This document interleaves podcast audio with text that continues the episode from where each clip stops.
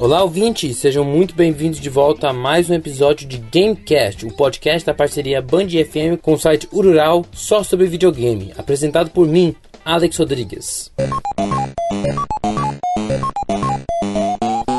Para este episódio de Gamecast, vou trazer as notícias mais recentes sobre o mundo do videogame, então vamos lá! Para começar, os rumores estão esquentando a respeito do próximo jogo de Batman nos videogames. A Warner Bros. Montreal, que ano passado já soltou alguns teasers misteriosos sobre o seu próximo projeto, voltou a atiçar a curiosidade dos fãs na última quinta-feira, com uma série de imagens em suas redes sociais. Todas elas traziam a mensagem Capture the Knight, ou seja, capture o cavaleiro na tradução em inglês. E muitos estimam que isso seja um envolvimento profundo com a Corte das Corujas, a sociedade secreta de Gotham City. Mas dessa vez as imagens foram um pouco mais além. Foram exatamente três imagens postadas, cada um sendo postada em contas diferentes do Warner Bros. Montreal. A imagem completa parece muito com uma emblema de um departamento de polícia, mas qual seria a relação do Batman com tudo isso, hein? Não há muitas informações além do que já sabemos e, pelo visto, os fãs terão que esperar mais um pouco para conhecer mais detalhes sobre o jogo.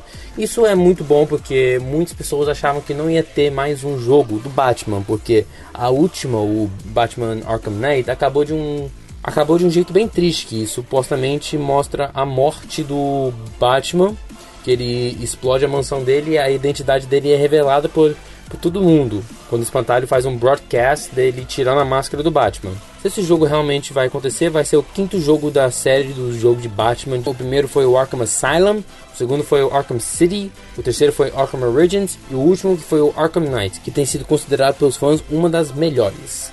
Então a gente tem que esperar para saber o que mais notícias podem ser vazadas, que podem ser espalhadas para esse próximo jogo, se realmente for acontecer. Então vamos para a próxima notícia.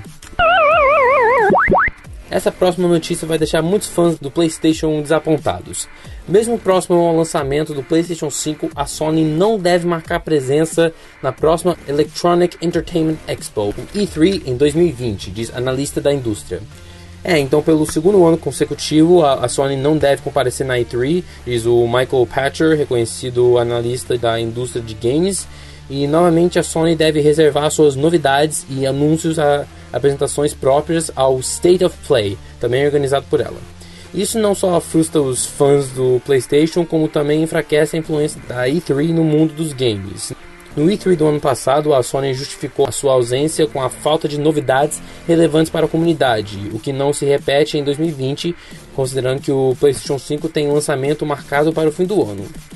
Outras fontes que reforçam a suspeita é o site Video Game Chronicles, que relembrou que em 2013 a Sony também não revelou seu console durante a conferência, e naquele ano a grande novidade foi revelada durante um evento exclusivo para mídia especializada e instantemente revelado ao público.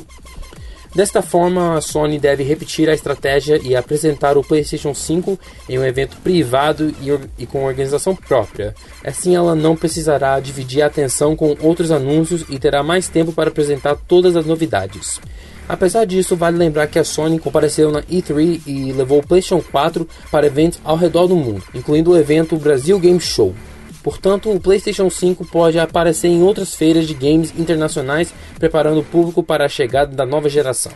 É isso é uma coisa realmente triste para os fãs de Sony, né? Porque o E3 é um dos maiores eventos que eles dão as revelações do, de aparelhos novos, jogos futuros.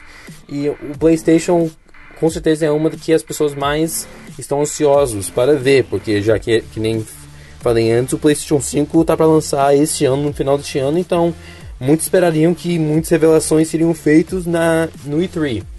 E não vai ser o caso, infelizmente.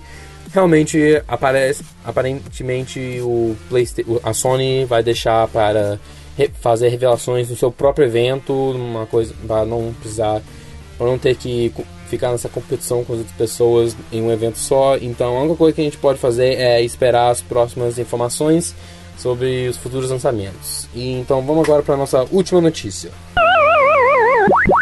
E essa é diretamente para os fãs do Nintendo. O Serkan Toto, analista de Canton Games, disse à Game Industry que a Nintendo inevitavelmente lançará um novo Switch este ano. Para a Total, a companhia não pretende deixar que a Sony e a Microsoft atuem como protagonistas no mercado de games sozinhas em 2020, com o lançamento de seus respectivos consoles PlayStation 5 e o Xbox Series X. O Total afirma que é imprescindível que a Nintendo barre o sucesso com suas concorrentes, oferecendo um upgrade de seu console. Seu palpite é que o Switch Pro, o Switch Pro será o título desse, desse console novo, o seu palpite é que o Switch Pro será, seja lançado no final do terceiro trimestre de 2020, com suporte para resolução 4K e cartuchos maiores. E ele ainda prevê que o novo console custe em volta de 399 dólares, porém aqui em Brasil deve chegar quando for lançado deve custar um pouco mais do que o, o Nintendo Switch está custando agora, então pode ser por volta de uns 2 mil reais. Em 2019 já tinham alguns rumores que apontavam que o Nintendo iria lançar uma versão mais barata do Switch, mas a Nintendo negou as informações. No entanto, a empresa lançou o Switch Lite, que só funciona de forma portátil, sem a dock para conexão à TV.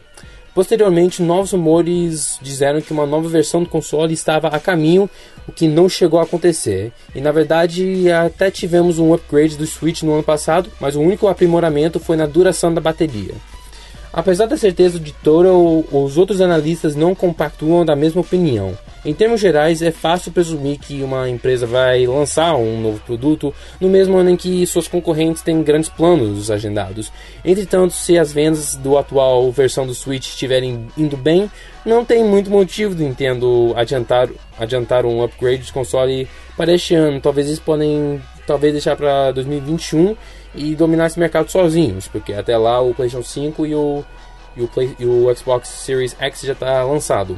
Que eu acho bom desse, desse talvez novo console do, do, do Switch é que não sabemos o que a gente pode esperar, porque eu já falei muito sobre Nintendo, que o, o que eu mais gosto dos consoles deles é que, ao contrário de alguns dos outras empresas, como o do, do Sony, do Microsoft, o, o aparelho deles realmente traz alguma novidade em questão de jogabilidade. Como o Switch, o que ele trouxe foi, a, foi você poder jogar o seu aparelho tanto no seu televisão como no, no, numa viagem de carro. Isso é muito legal. Isso é o que mais diferencia o Nintendo das outras empresas. Eles trazem novidades não só de jogos, mas também grandes novidades aos consoles, formas novas de jogar, novidades, um, novas invenções. Isso é muito bom.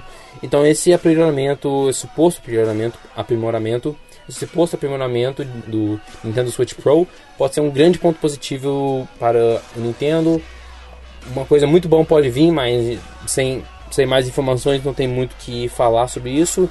Então a única coisa que a gente pode fazer agora, que nem as últimas notícias que eu falei, é só esperar e ver o que o futuro vai trazer.